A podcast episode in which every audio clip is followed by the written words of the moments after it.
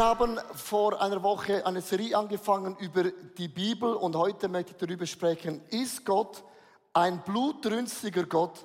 Weil wenn man so das Alte Testament liest, ich weiß nicht, wie es euch geht, äh, ist es manchmal ein bisschen so am Limit. Wer von euch kennt John Wick, den Film? Ähm, John Wick 1, 2, 3 und 4 ist nichts im Gegensatz zum Alten Testament. Sondern es gibt viele Raum, die sagen, ich habe so Mühe in Gott zu glauben an die Bibel, weil im Alten Testament gibt es so viele Stellen, die sind gewaltig brutal. Und ich möchte euch dennoch und trotzdem sagen, wenn man die Bibel in den Händen hält, das ist ein Meisterwerk. Zusammenarbeit zwischen Gott und den Menschen. Gott hat Menschen inspiriert, diese Worte aufzuschreiben. Und die Bibel hat mega viele Zusprüche und auch Zusagen für dein Leben.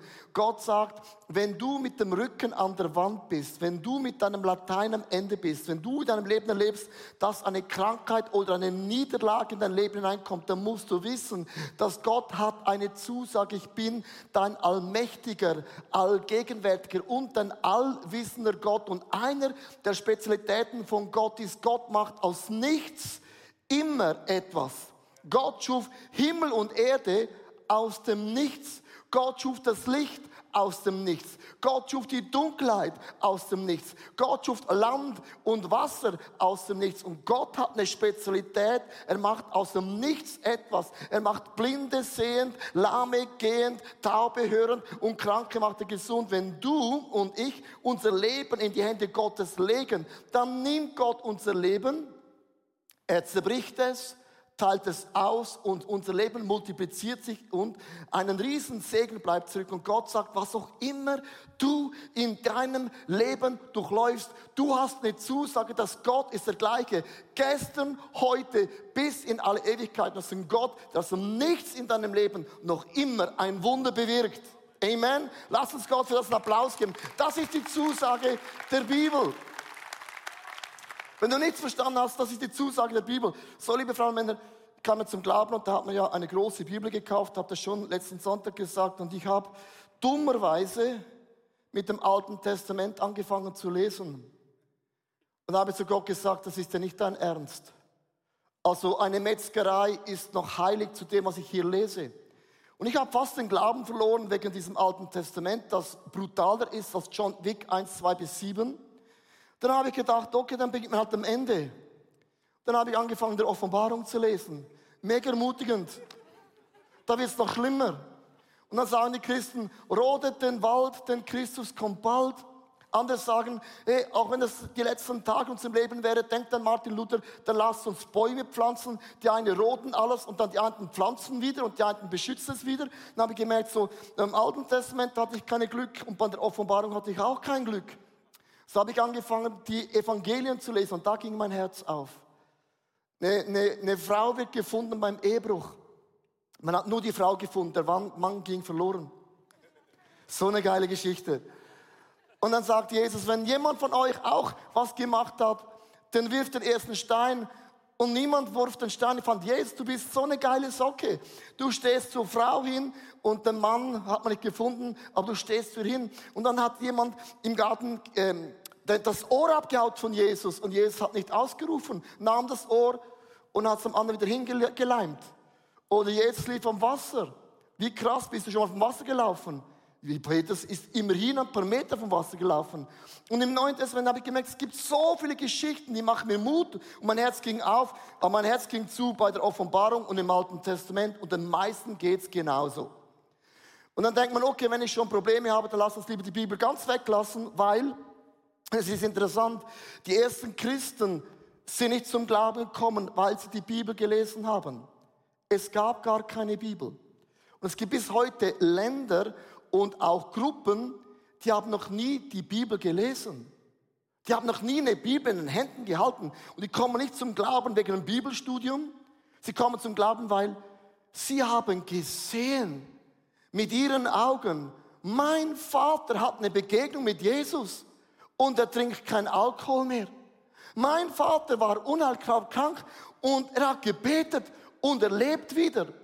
Liebe Frauen und Männer, Menschen um dich herum, deine Eltern, deine Freunde, deine Kollegen in deiner Arbeit, wo auch immer sie sind, sie sind Augenzeugen, was Gott in deinem Leben verändert hat. Du bist die einzige lebendige Bibel, die jeden Tag einen Bericht sagt, ich war tot, ich bin lebendig geworden, ich war eifersüchtig und jetzt habe ich ein barmherziges Herz. Mit anderen Worten, deine Freunde können an deinem Leben Augenzeugen sein von der Größe, von der Güte, von diesem Gott im Himmel. Darum heißt es, du bist ein Salz und ein Licht in dieser Erde, du musst gar nichts machen. Ist es nicht interessant, wenn du in einer Firma arbeitest und du würdest nie ein Wort sagen, dass du Christ bist. Es drückt irgendwann durch. Das ist mir aufgefallen. Und irgendwann werden Leute über dich schwatzen, reden, im Guten, im Schlechten und sagen, also Christ, der glaubt an Jesus und er sieht auch noch gut aus, hat noch ein Sixpack. Und die beginnen zu reden mit deinem Leben, weil Leute sind Augenzeugen, was Gott in deinem Leben verändert hat. So, das Neue Testament entstand nicht in dem Sinn als eine Bibel, es waren Dokumente aufgeschrieben, akribisch, was Jesus getan hatte. Und dann hat man das, sind die Juden, äh, Christen sind zum Glauben gekommen und haben gemerkt, neun Prozent von allen Predigten von Jesus stammen ja aus, dem, aus den alten Schriften von Jesaja, Jeremia, von den ersten Büchern Mos. Und so haben dann die ersten Christen diese Schriftrollen angefangen zu lesen und haben gemerkt, dass in diesen alten Schriften, Altes Testament, ist Jesus prophezeit wie crazy. So haben die ersten Christen angefangen, die alten Dokumente zu lesen und die Juden, die zum Glauben kamen, haben angefangen, die neuen Dokumente zu lesen. Und plötzlich haben beide gemerkt, alt oder neue Dokumente. Es wird immer erklärt, von einer unglaublichen Liebe von diesem Jesus. Und ich möchte euch mitnehmen, wie kann man das Alte Testament verstehen im Neuen Testament, wenn Gott so ein grausamer Gott ist. Und alles beginnt mit Jesus. Als Jesus kam, hat es noch keine Bibel gegeben, sondern Blinde wurden sehend, Taube konnten hören, Lahme gingen wieder und plötzlich haben sich Menschen, tak, tak, tak, tak, tak, ein nach dem anderen verändert. Und Leute haben gesagt, was ist los mit diesem Jesus? Wo Jesus hinkommt, werden Menschen verändert. Und Menschen kamen zum Glauben, sie waren Augenzeugen. Mein Freund, mein Vater, meine Mutter, oh my gosh, die Gegenwart von Jesus hat sie verändert. So haben sie ihr Herzen aufgemacht und einer nach dem anderen kam zum Glauben und es gab noch keine Bibel. Sie waren Augenzeugen von diesem großartigen Wunder von Jesus. Jetzt möchte ich euch ein Zitat bringen, um das, in das Thema reinzugehen. Äh, warum ist das Alte Testament für uns so schwierig? Und zwar der Richard Donskin hat ein Zitat gemacht und dieses Zitat äh, erklärt, wie viele Frauen und Männer diese Dokumente aus dem Alten Testament nicht verstehen. Die Bibel ist in großen Teilen nicht systematisch böse, also generell nicht einfach systematisch böse, sondern einfach nur grotesk.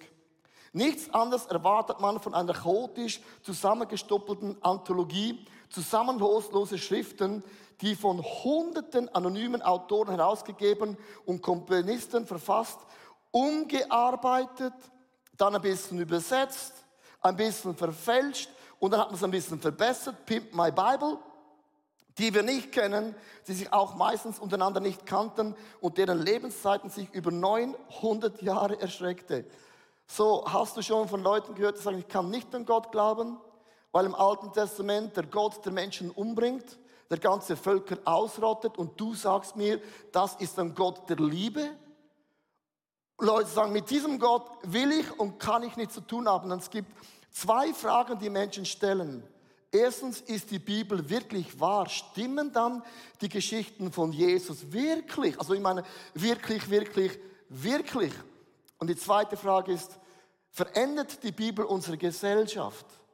Oder oft sagen Leute, wenn es keine Religion geben würde, gäbe es auch keine Kriege.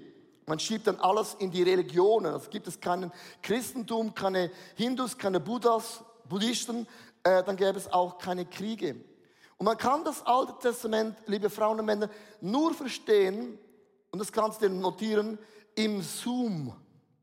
Wenn du die Bibel mit der Lupe liest, dann wirst du auf Irrlehren kommen. Weil jede Geschichte ist eine Poete. Und nicht jedes Wort, wo man liest, ist eine Botschaft versteckt. Zum Beispiel, du liest, Judas ging hin und erhängte sich. Oh, gut, heute Abend ist Small Group, wir erhängen uns alle. Machen wir nicht, oder? Jeder wird sagen, nein, nein, nein, die Stelle, da ist ja nur ein, ein Beispiel. Judas hat es so versagt. Es kann einen Moment im Leben geben, wo das du so bereust und du kriegst es nicht mehr hin, die Vergebung und Gnade von Jesus anzunehmen. Also du kannst die Bibel nicht mit der, mit der Lupe lesen, sondern man muss es zoomen und schauen, was ist die Hauptbotschaft und warum geschehen gewisse Dinge, die Jesus getan oder auch nicht getan hat.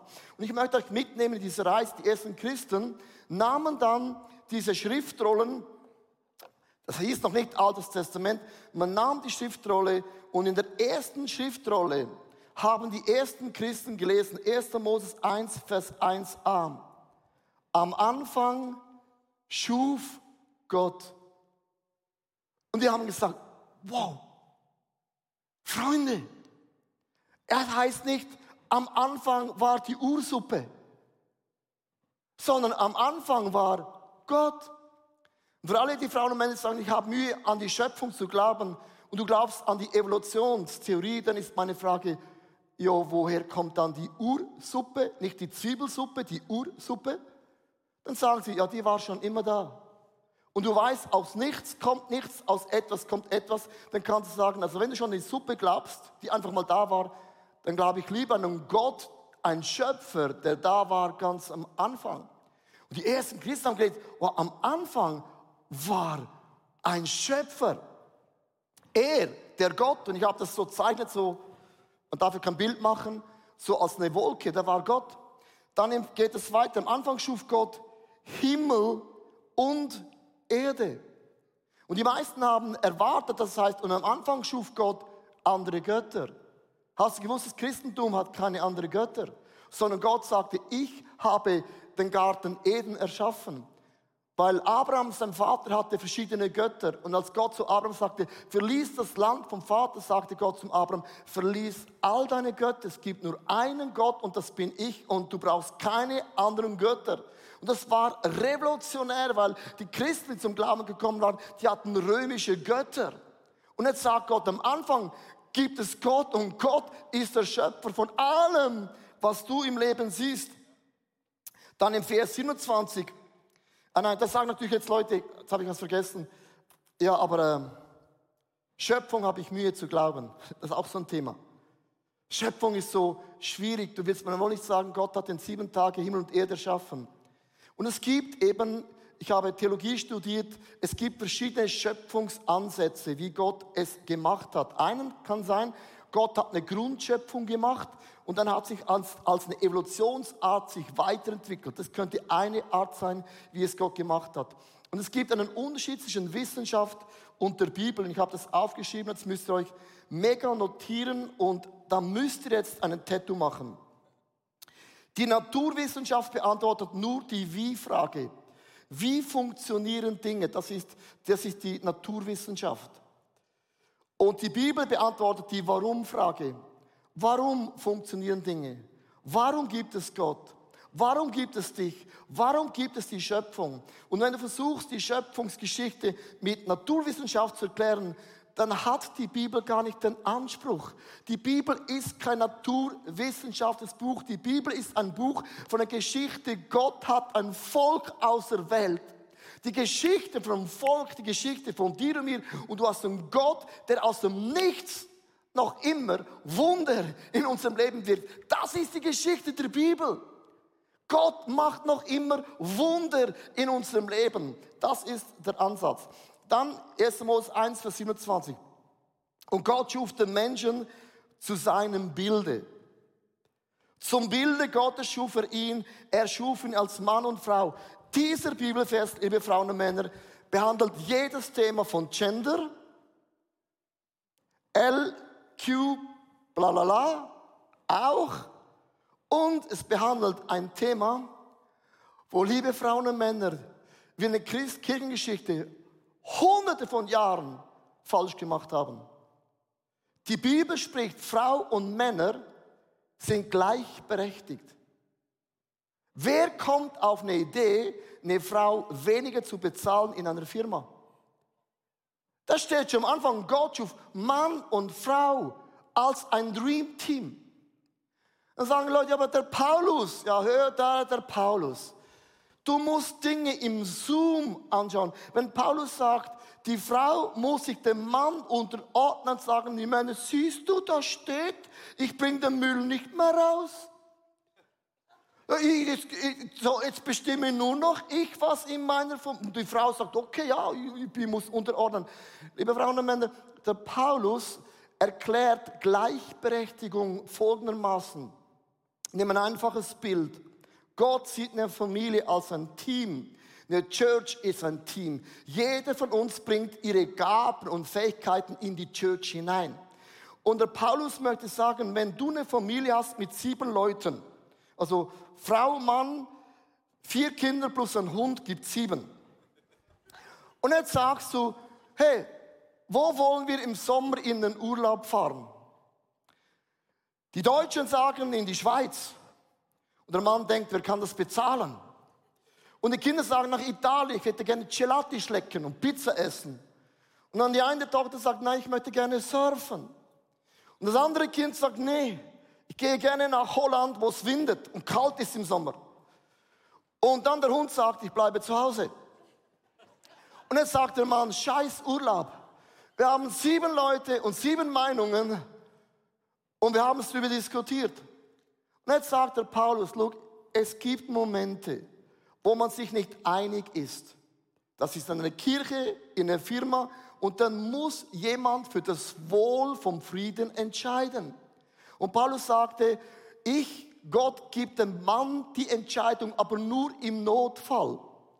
Und der Mann entscheidet immer fürs Wohle der, der Church, der Familie, der, der Firma. Merkst du den Unterschied? Das ist eine ganz andere Betonung als du musst den Müll rausbringen und so steht es geschrieben. Und äh, versteht ihr ein bisschen so, wenn man das zoomt, merkt man, der Paulus ist gar nicht so frauenfeindlich, sagt nur, ich möchte nicht, dass eure Familie kaputt geht durch einen blöden Urlaub. Und viele von diesen Geboten ist ein Bild, wo Gott malt und wir nehmen es mega gesetzt und so, das steht so geschrieben. Dann machst du aus der Bibel etwas, was die Bibel gar nicht im Sinn hatte. Es geht immer um einen Gedanken, um eine Poete, um ein Grundprinzip. Versteht ihr das? Versteht ihr das? Danke, dass ihr das versucht zu verstehen. So, das nächste ist hochinteressant. Dann gibt es einen Baum, im Alten Testament, der Baum vom Leben. Und Gott sagt zu jedem Menschen, du musst selber entscheiden. Gott zwingt dir seinen Willen nicht auf und das ist mega mühsam. Weil manchmal möchtest du dann dein Kind deinen Willen reindrücken und das geht nicht. Das ist blöd, oder? Und Gott sagt, jeder Mensch muss sich selber entscheiden. Der Mann entscheidet sich gegen Gott und er wird aus dem Garten rausgeworfen. Und jetzt, liebe Frauen und Männer, beginnt es theologisch eben krass zu werden. Als Gott den Menschen aus dem Garten Eden rauswarf, entstand der Tod und eine Trennung. Zum ersten Mal in der Geschichte fallen den Menschen die Haare aus, die Zähne werden gelb und schräg, der Fußpilz beginnt zu wachsen und der Mundgeruch hat einen, zum ersten Mal ein Comeback. Viele von diesen Dingen, liebe Frauen und Männer, gab es im Garten Eden einfach nicht. Und das müsst ihr theologisch verstehen um das Alte Testament einzuordnen. Gott sagt folgendermaßen, im Garten Eden war kein Tod und es gab keine Krankheit und es gab nur Harmonie. Wenn ihr mit Gott wandelt, gibt es alle diese Dinge. Aber ihr habt ausgewählt, einen anderen Weg zu gehen. Und der Tod kam zum ersten Mal in das Leben hinein. Und jetzt müsst ihr wissen, liebe Frauen und Männer, Gott hat im Alten Testament Propheten und Prophetinnen geschickt. Und diese Propheten und Prophetinnen, das ist eigentlich wie so ein Megafon. Propheten haben gesagt, Jungs und Mädels, kehrt um. Ihr habt einen Gott, der aus dem Nichts etwas macht. geht nicht diesen Weg. Und sie haben gewarnt und geworben. Und liebe Frauen und Männer, es ist ja nicht nur der Jesaja und Jeremia und der e- Ezekiel, die Propheten. Es gab hunderte von Propheten, von denen wir noch nie gelesen haben. Es gab keine Geschichte im Alten Testament, wo Gott nicht Leute schickt, als ein Megafon zu sagen, Jungs und Mädels, dieser Weg, den er geht, der kommt nicht gut heraus. Und ich möchte euch einen Bibeltext lesen und der erklärt mega, mega vieles. In Lukas 16, Vers 16 heißt es, das Gesetz und die Propheten reichten bis zu Johannes. Von da an wird das Reich des Evangeliums von Gott gepredigt. Ich möchte es nochmals vorlesen. Das Gesetz und die Propheten reichen bis zu Johannes. Von da an wird das Evangelium vom Reich Gottes gepredigt werden. Was Gott hier im Neuen Testament sagen möchte, es gibt im Alten Testament kein Blutfließen und es gab nie eine Rache Gottes, bevor Gott nicht einen Propheten geschickt hat, nicht einmal, sondern immer und immer und immer und immer und immer wieder. Und du weißt, was ich meine, du Kinder hast. Du sagst deinem Kind etwas zehnmal. Nach dem zehnten Mal, du hast es kreativ und innovativ gemacht, du hast einen Text geschickt, du hast Zoom gemacht, du hast alles erklärt. Nach dem zehnten Mal dein Kind nicht hören willst, dann merkst du plötzlich, dann muss das Kind vielleicht die Konsequenzen von einer Sünde spüren. Und das ist ein harter Moment als Eltern, dass du zuschauen musst, dass dein Kind einen Weg einschlägt, den du nicht willst. Und ihr müsst, um das ganz gut zu erklären, das Alte Testament ist eben die zehn Plagen von Ägypten. Ist eigentlich falsch erklärt. Es sind die zehn Beweise, dass es einen Gott gibt. Die, die, die, die Ägypter hatten zehn Götter. Und für jeden Gott, für jeden Gott gab es ein, zum Beispiel Regen, Sonne, Unwetter, Ernte, was auch immer. Und Gott kommt und macht eine Macht Demonstration, zehn Wunder. Die Ägypter haben mit in ihren Augen gesehen, Gott ist größer, Gott ist stärker, Gott steht über allem. Du musst es etwa ähnlich vorstellen, liebe Frauen und Männer. Deine Mutter stirbt. Ganz ein blödes Bild, aber ich bringe das Bild. Du weinst, wie es geht. Jesus läuft hinein und vor den Augen von der ganzen Verwandtschaft sagt Jesus, Elisabeth, das ist mein Name meiner Mutter, steh auf. Und sie steht auf. Und sie lebt. So sind die zehn Wunder von Ägypten zu verstehen. Die Ägypter haben zehnmal gesehen. Das war eine Machtdemonstration Gottes. Und es gibt einen Bibelvers, der wird oft falsch ausgelegt. 2. Moses 9, Vers 12. Aber der Herr verstockte das Herz des Pharaon, dass er nicht auf sie hörte, wie der Herr zu Moses gesagt hatte. Und wir lesen das ja, siehst du, Gott hat das Herz vom Pharaon verstockt. Gott verflucht Frauen und Männer. Gott gab ihnen gar nicht die Chance. Liebe Frauen und Männer, dieses Wort verstockt heißt im Urtext, im hebräischen Bibel etwas ganz anderes. Die Übersetzer mussten immer das übersetzen von Hebräisch nach Deutsch, Französisch und Englisch. Das Wort verstockte heißt im Hebräischen und achte den Unterschied. Gott hat sein Herz gestärkt. Gott hat es so festgemacht, dass er sogar hätte die Botschaft annehmen können. Ist das nicht crazy? Liebe Frauen und Männer, Gott hat sein Herz so stark gemacht. Er hätte es annehmen können. Warum in aller Welt nehmen Frauen und Männer die Botschaft nicht an? Darf ich dir sagen, warum? Pharaon wusste, da muss ich mein ganzes Leben ändern. Dann gehen gewisse Dinge nicht mehr. Hast du gewusst, dass die Pharisäer und Schriftgelehrten es gab keine Ausrede. Sie haben ganz genau gewusst, Jesus ist der Messias. Ich sage jetzt euch warum. Im Judentum war klar, wenn jemand blind geboren wird, wenn jemand blind geboren wird, kann das niemand heilen. Nur der Messias wird einen blind geborenen heilen können. Das hat jeder Schriftgelehrte und jeder Pharisäer in- und auswendig gekannt. So Jesus kommt heilt einen Blindgeborenen Und jede Frau und Mann wusste, das kann nur der Messias. Und dann geschieht Panik und die Pharisäer sagen, aber gell, der ist doch nicht blind geboren. Und sie versuchen tausend Argumente zu finden. Und sie haben es gewusst und sie haben es gehört wie der Pharaon, aber sie wollten nicht ihr Leben ändern.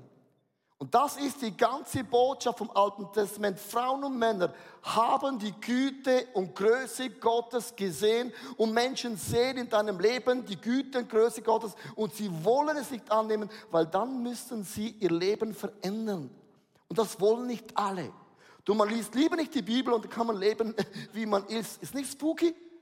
Du kannst nie zu Gott sagen, oh, du bist ein grausamer Gott. Gott sagt nur, das Endresultat von zehnmal einem Beweis ist der Tod, dass Leute sehen, ich bin ein heiliger, eifersüchtiger Gott. Es heißt hier weiter in diesem Text, äh, da möchte ich noch mal ganz kurz vorlesen, ähm, in Lukas 16, Vers 16, das Gesetz und die Propheten reichen bis zu Johannes. Die Propheten waren immer da und was ist das Gesetz? Und jetzt möchte ich euch was zeigen. Da haut den Schuhbändel auf. Warum das Gesetz? Das waren die fünf Bücher Moses, die Tora. Wir übersetzen uns 1. Moses, 2. Moses, 3. Moses, 4. Moses, 5. Moses und denken, wow, mega kreativ, das ist so typisch deutsch. 1, 2, 3, 4, 5, ohne Emotionen. Hebräisch ist farblich. Hebräisch sind bildhaft. Und man hat den ganzen Botschaft zum Alten Testament verpasst. Das Gesetz, liebe Frauen Männer, ich habe das euch aufgeschrieben, die fünf Bücher Moses haben fünf Namen mit fünf Bedeutungen. Was ist die Botschaft vom Alten Testament? Der Name Moses heißt gebären. Von Gott geboren, von Gott herausgezogen. Jeder Mensch ist aus dem Leib der Mutter herausgezogen worden. Habt ihr es vergessen? Verdrängt. Du wurdest herausgezogen. Dann Genesis heißt die Schöpfung. Jeder Mensch hat einen Neustart auf dieser Erde. Exodus, irgendwann musst du von deinen falschen Wegen, von deinen Sünden umkehren und du musst dein altes Leben hinter dich lassen. Levitikus Gesetz, Gott gibt Anweisungen, wie ich mein Leben führen kann, dass meine Umwelt, meine Familie aufblüht. Numeria heißt Zahlen Gott bringt Ordnung in dein Leben hinein. Gott ist ein Gott der Ordnung. Wenn eine Familie funktioniert, da kommt Ordnung, Schönheit und Liebe hinein. Und Deuteronomie heißt Wiederholung. Gott sagt, erinnere dich immer und immer und immer und immer und immer und immer wieder dran. Die ersten fünf Bücher, das Gesetz, liebe Frau Mann, ist eine Botschaft. Gott ist an deinem Leben mehr interessiert, als du jemals vorstellen kannst. Amen. Und das haben wir verloren. Mit 1, 2, 3, 4, 5, 10. Und es ist so krass, die ganze Sprache vom Alten Testament, den Wörtern, den Gedanken haben wir verloren. Und der Gott hat gesagt, wenn nach all diesen Dingen, nach all diesem Mikrofon und ihr nicht umkehren wollt, dann habt ihr gewählt. Dann ist da Jesus, ich möchte das Bild zu Ende malen. Und Jesus im Neuen Testament, er verbindet das Alte wie das Neue. Und im Neuen Testament ist das Gericht nicht gelöscht. Das Gericht wurde nur verschoben. Liebe Frauen und hör mir zu. Das Gericht ist nur verschoben. Gott ist der gleiche, gestern, heute bis in alle Ewigkeit. Gott hat sich doch nicht geändert. Gott sagt, oh, seit dem Alten Testament habe ich mich entwickelt. Pimp my God. Du zitierst es immer wieder. Gott ist der gleiche. Gestern. Du sprichst zum Alten Testament, wo Gott Leute umgebracht hat. Von dem sprichst du. Und von was sprichst du? Von deiner Vision oder von der Vision der Bibel. Gott ist der gleiche. Und da stocken Frauen und Menschen, ja, aber Scheibengleister ist ja blutig. Jesus sagt nur, irgendwann steht jeder Mensch vor Gott jeder Mensch. Wirst du stehen. Und dann wird Gott trennen zwischen Leben und Tod. Und die einen werden zum Himmel gehen und die einen werden sterben grausam. Und Gott sagt nur, das, was du entschieden hast, werde ich respektieren. Und wenn man das so hört, hat Gott mich einen Punkt offenbart, der mir mega Mut macht für uns alle. Im Alten Testament hat Gott Propheten gebraucht, um die Botschaft zu verkündigen. Ich möchte zwei Bibelstellen lesen und dann werden wir beten. In Markus 1, Vers 15. Die Zeit ist gekommen und das Reich Gottes ist nahe. Kehrt um und glaubt an diese gute Botschaft. Das ist ein Megafon Gottes. Wie verkündet Gott das Evangelium auf der ganzen Welt? Auch da, wo es keine Bibel gibt. Are you ready? 2. Korinther 2, Vers 15 bis 16. Ob nun die Menschen die Botschaft annehmen oder gerettet werden oder sie ablehnen oder auch verloren gehen. Durch Christus sind wir, du, du, du, du, ich, wir alle ein Wohlgeruch für Gott. Jetzt müsst ihr gut zuhören. Für die einen von deinen Freunden, für die einen von uns, für deine Mutter, für deinen Vater, für deine Arbeitskollegen, für deine Freunde, die Atheisten sind, wird dein Leben ihnen den Tod bringen und für andere ein angenehmer Duft, der ihnen neues Leben schenkt. Hey, liebe Frauen, hört mir bitte gut zu. Du bist das Megafon Gottes für deine Menschen. Gott gebraucht dein Leben, um Leben oder Tod in deine Familie zu bringen. Und ich finde es mega krass, dass Gott uns in ein Umfeld hineingeschickt hat, strategisch, um ein Botschafter zu sein. Und Menschen sind Augenzeugen über das, was Gott in deinem Leben getan hat. Als ich zum Glauben kam, hat mein Bruder mich gehört predigen. Und er sagte, wenn du predigen kannst, dann muss es einen Gott geben.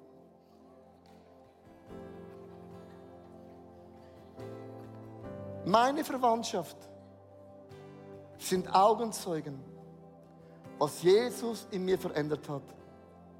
Und du bist ein Prophet, ein Megafon für deine Umwelt, um ihnen Leben oder Tod zu bringen. Ist das nicht krass? Seid ihr nicht begeistert? Oder seid erschlagen? Unter Druck gesetzt? Come on! Come on! Und ich finde es heutzutage sowieso einfach. Je mehr es dunkel wird, genügt ja schon ein klitzekleines Licht. Heute muss ja nicht mal ein Flutlicht sein. Je mehr die Dunkelheit kommt, es genügt ein Strahlen. Und Menschen sehen an deinem Leben, Gott macht aus nichts etwas. Gott kann Sterne mit seinem Mund erschaffen. Und der gleiche Gott bewirkt Wunder in unserem Leben. Das sehen Menschen. Und das ist die Visitenkarte von diesem Gott in ihm. Und Gott hat nicht aufgehört, Wunder in unserem Leben zu bewirken. Ich hoffe, die Predigt hat zu dir gesprochen. Du kannst mega viel mitnehmen in deinen Alltag. Es ist so cool, mit Jesus unterwegs zu sein. Wir würden sehr, sehr gerne mit dir in Kontakt treten und du kannst ganz, ganz einfach auf unsere Webseite gehen und zum Beispiel auch das ICF Church Magazin bestellen. Es kommt viermal pro Jahr raus per Post und das ist eine coole Art und Weise, um informiert zu sein, was es alles für Angebote auch gibt. Ja, und jede Woche bekommen wir Rückmeldungen von Männern und Frauen, die durch diese TV-Sendung einfach angesprochen wurden. Ihr Herz wurde von Jesus berührt. Und wenn du Teil davon sein möchtest und diese Sendungen mitfinanzieren, dann danken wir dir von ganzem Herzen, weil zusammen können wir Großes bewegen.